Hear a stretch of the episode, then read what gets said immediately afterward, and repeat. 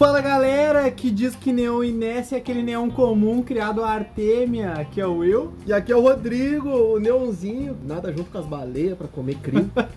Exato. Exatamente. E hoje a gente vai falar sobre vários assuntos que tem, são todos englobados num só, que é se as lojas no Brasil elas são realmente culpadas pelo preço, o aquarismo não é o mais fácil e nem o mais barato, e sobre coisas que estão acontecendo na política relacionada ao aquarismo e coisas que ainda precisam acontecer. Iniciando, basicamente, essa questão das lojas serem culpadas pelo preço. Isso tem fatores determinantes, tá? Não é toda loja que é cara, não é todo preço que realmente é caro, porque às vezes se tu botar no papel, realmente não é um produto caro, dependendo muito do produto em si. Mas o porquê que a gente vem com esse assunto de, ah, as lojas são culpadas pelo preço? Um ponto é aquele, ah, vocês só falam de produto caro, que mandaram uma mensagem pra gente falando. Exatamente. Um dos casos é que a gente vê muita gente reclamando: ah, mas as lojas são muito caras, as lojas não fazem o aquarismo crescer porque o produto é muito caro, enfim, só querem lucrar. E não é bem essa a verdade em grande parte das lojas. Claro, a gente sabe que tem muita gente aí que cresce o olho, cresce o olho grande, né? Bota uma porcentagem absurda. Pessoal que vende aí Farlovela 60 pila, a gente tá de olho em vocês, hein? Não, o pessoal que vende vende um produto, vamos dizer assim, que custe 30 reais, os caras botam 60, 70 reais e não se dão conta que hoje cliente só não compra na internet muitas vezes por comodidade ou por um atendimento decente, alguma coisa que realmente vai fixar aquele cliente naquela loja, porque hoje é, é, é simples, tu, se tu tem informação, se tu tem uma base forte, tu vai buscar na, na internet. É uma opção válida. E a questão, pessoal, que a gente tá falando sobre, sobre isso, é porque realmente, fala assim, ah, o aquarismo é caro, as lojas de aquarismo, elas cobram muito caro. Na sua grande parte, não é bem uma realidade, tá? Não é uma verdade isso. Porque o Brasil é um país que, infelizmente, tem muitos impostos. Absurdamente muitos impostos. E as lojas, elas tendem muitas vezes a manter preços mais baixos justamente para concorrer com a internet, concorrer com outros lugares. Agora tu tem O que é muito difícil. AliExpress, né? Tu manda vir até de fora do país, Exato. eh, eBay, enfim. O que é muito difícil porque uma loja física tem que pagar funcionários, tem que pagar Aluguel. aluguel, despesa, luz,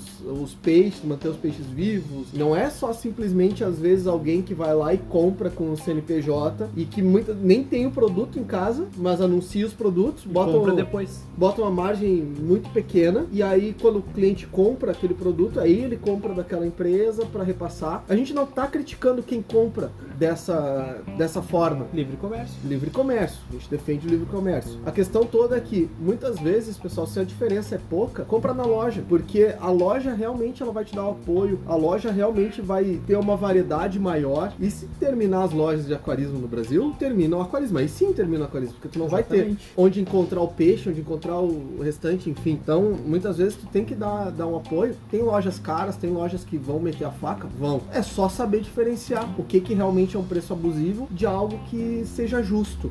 E aí entra, a gente entra nesse segundo assunto, que é o aquarismo, ele não é o mais caro. E ao mesmo tempo, o aquarismo, tu não pode fazer o aquarismo ser o mais fácil ou o mais barato. Os dois extremos estão errados. Mais o fácil e mais barato não batem. Exatamente. O aquarismo, ele é o correto, ele é o de maior qualidade. Uma coisa é tu falar assim, eu não tenho dinheiro. Realmente, ó, minhas contas todas fecharam, me sobrou, sei lá, 12 reais e eu preciso fazer a troca de água do meu aquário e eu vou lá na loja eu vou lá numa empresa, sei lá, e, cara, eu só tenho dinheiro pra comprar aquele condicionador intermediário. Beleza, tu realmente não tem dinheiro. Exato, compre. Outra coisa é o que acontece muito em muitos lugares que eu vejo de entra a pessoa, sei lá, três, quatro pessoas da família comendo aquele sorvete caseiro que custa 15 reais a casquinha, sabe? Exato. E o cara chega e fala assim, pô, 20 reais o condicionador? Mas isso é muito caro. Algo que vai te durar três meses.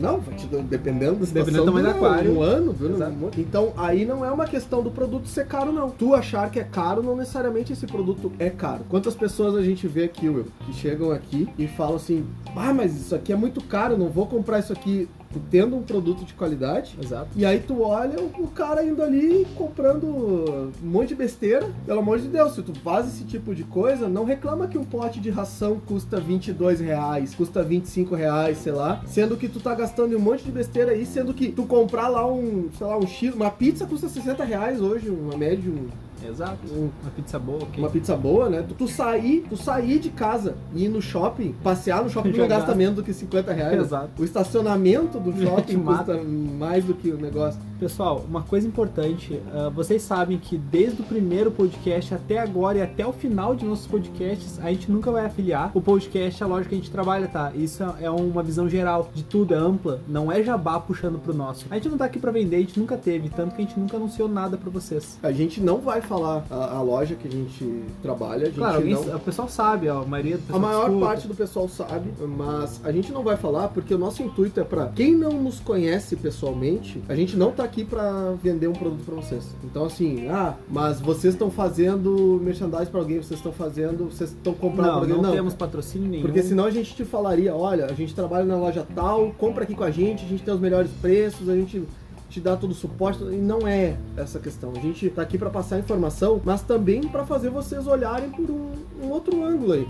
Que não adianta só criticar muitas vezes a loja, só criticar alguma coisa, sendo que tu mesmo tá fazendo alguma coisa errada. E uma coisa que tem que se levar muito em consideração é que os preços do aquarismo hoje, realmente eles são mais elevados, porque são produtos importados e tem muita taxa, tem muita, muita taxa de importação. Tem produto, o Matrix, vou dar um exemplo do Matrix. O Matrix, para quem é no Rio Grande do Sul, o Matrix ele é taxado como material de construção, material de é, matéria-prima Sim. tá? E a matéria-prima tem uma, uma taxa de importação absurdamente alta, O que é errado, né? o que é errado, e é um produto de aquarismo. Outra coisa, agora vamos entrar nessa parte de, já que estamos falando de Taxação, imposto, imposto. taxação imposto, que envolve política também. Sim. Nós não vamos falar de partido político, tá? Se tu veio aqui ouvir sobre É, não, política, não, gente- não é essa questão. É só o que envolve de aquarismo. O aquarismo também depende muito dessa parte burocrática do Brasil, dessa parte Todo o Brasil depende Todo. dessa porcaria, infelizmente. Mas tem coisas que estão melhorando no aquarismo, Sim. tá? Tem coisas. Um exemplo, pessoal. Saiu uma normativa no dia 17 de abril, agora de 2020 mesmo, onde foi absurdamente ampliado o número de espécies que pode se coletar na natureza para poder se comercializar, para fins de aquariofilia mesmo, para ornamentação de aquários. Exatamente. Antes existia uma lista no Brasil que basicamente a lista definia o seguinte: esses peixes que estão na lista aqui são permitidos. Todos o restante dos outros peixes, todos eles são proibidos. Hoje se inverteu isso, tá? Hoje nós temos uma lista de proibidos e o restante, todos eles estão permitidos. E isso é um leque enorme. Isso é um leque enorme, principalmente no Brasil, na Amazônia, que a gente tem peixes sendo descobertos para comercialização, né? Não Exato. sendo descoberto espécie nova. Sim. Mas peixes sendo descobertos para comercialização, peixes que estão começando a agregar valor no aquarismo, uma infinidade de peixes que antes simplesmente eles não eram permitidos a comercialização porque eles não estavam numa lista de Exato. permitidos. E isso abre um leque para aquarismo muito bom. Outra coisa, a, a- a extinção da GTPOM para transporte, que é a guia de transporte, Isso era um problema para quem não aumentava o custo e o tempo de transporte absurdamente. Quando uma loja fazia um pedido ou um cliente fazia um pedido, tu tinha que ir no local, emitir GTPOM, fazer todo É pelo IBAMA, né? Exato, e tu tinha todo um processo a ser feito que o custo, muitas vezes a GTPOM era muito mais cara do que o, pre- o preço do peixe. Então não valia a pena. Exatamente. Então, hoje caiu também isso. Existe uma associação lá em Brasília que é de aquarismo. Essa associação, ela tá fazendo com que os, os políticos brasileiros olhem com outros olhos para a aquariofilia. Eles estão começando a ver que a aquariofilia, ela tem um potencial muito grande no Brasil e ela deve ser tratada com, com respeito, não somente como um peixe de corte ou peixe de qualquer outro tipo. Era muito injusto a pesso- as pessoas verem, principalmente o pessoal do norte aí vai entender bem o que eu tô falando. Era muito injusto tu saber que era proibida a venda de aruanã, Exato, um peixe lindo. um peixe lindíssimo, e tu ia no mercado de peixe no norte e tu conseguia aruanã por 10, 15 reais o filé limpo pronto pra tu fazer assado, sei lá. Exato, e não podia vender por 800. Exatamente. Peixe e aí muita gente caía na ilegalidade. Tinha muita gente no Brasil que pegava o aranã, tirava do país clandestinamente e depois recomprava como se fosse importado, né, para revender, porque o importado podia e o nacional não podia. O que não faz sentido. O que não faz sentido. Então, com isso, tu começa a baratear o preço do peixe, tu começa a poder comercializar espécies que antes não, não poderiam, tu começa a abrir um leque. Era revoltante tu entrar em listas de peixes de lojas europeias, ou quem tem a oportunidade, quem teve a oportunidade de visitar lojas de aquarismo nos Estados Unidos, Exterior. na Europa, enfim, e tu chega lá e tu tem apstogramas, ter ciclídeos anões amazônicos que tu nunca nem pensou em ver na tua vida e que foram retirados daqui e levados pra lá e lá pode vender e aqui não pode. Que é ridículo. Exato. O cascudo zebra, que eu acho que é o, o cascudo mais cobiçado de todos eles, ele era importado. A, a venda no Brasil só podia ser do importado. Mas peraí, como é que ele era importado se ele foi retirado aqui do meio do país? Entendeu? Então essas questões